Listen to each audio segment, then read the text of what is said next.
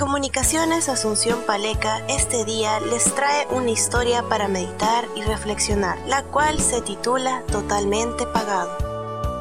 Un joven muchacho que estaba a punto de graduarse de preparatoria, hacía muchos meses que admiraba un hermoso auto deportivo en una agencia de autos, y sabiendo que su padre podía comprárselo, le dijo que ese auto era todo lo que él quería.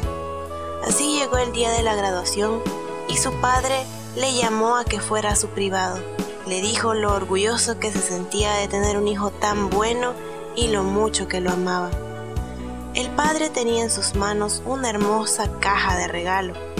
Curioso y de algún modo decepcionado, el joven abrió la caja y lo que encontró fue una hermosa Biblia con cubiertas de piel y con su nombre escrito con letras de oro.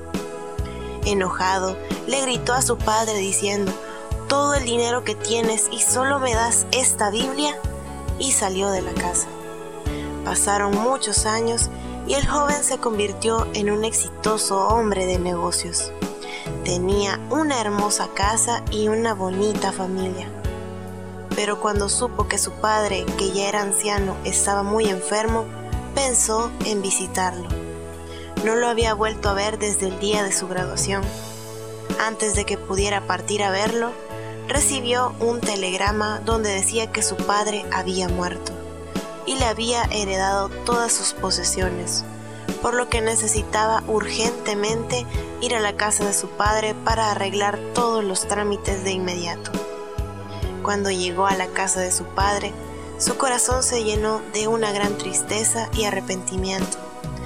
Empezó a ver todos los documentos importantes que su padre tenía y encontró la Biblia que en aquella ocasión su padre le había dado.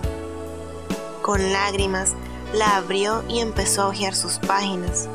Su padre cuidadosamente había subrayado un verso en Mateo 7, versículo 11, donde decía, Y si vosotros siendo malos sabéis dar buenas dádivas a vuestro Hijo, cuánto más nuestro Padre Celestial dará a sus hijos aquello que le pidan.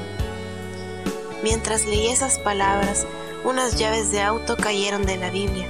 Tenía una tarjeta de agencia de autos donde había visto ese auto deportivo que tanto había deseado.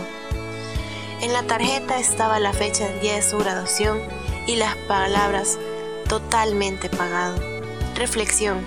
¿Cuántas veces hemos rechazado y perdido las bendiciones de Dios porque no vienen envueltas en paquetes hermosos como nosotros esperamos?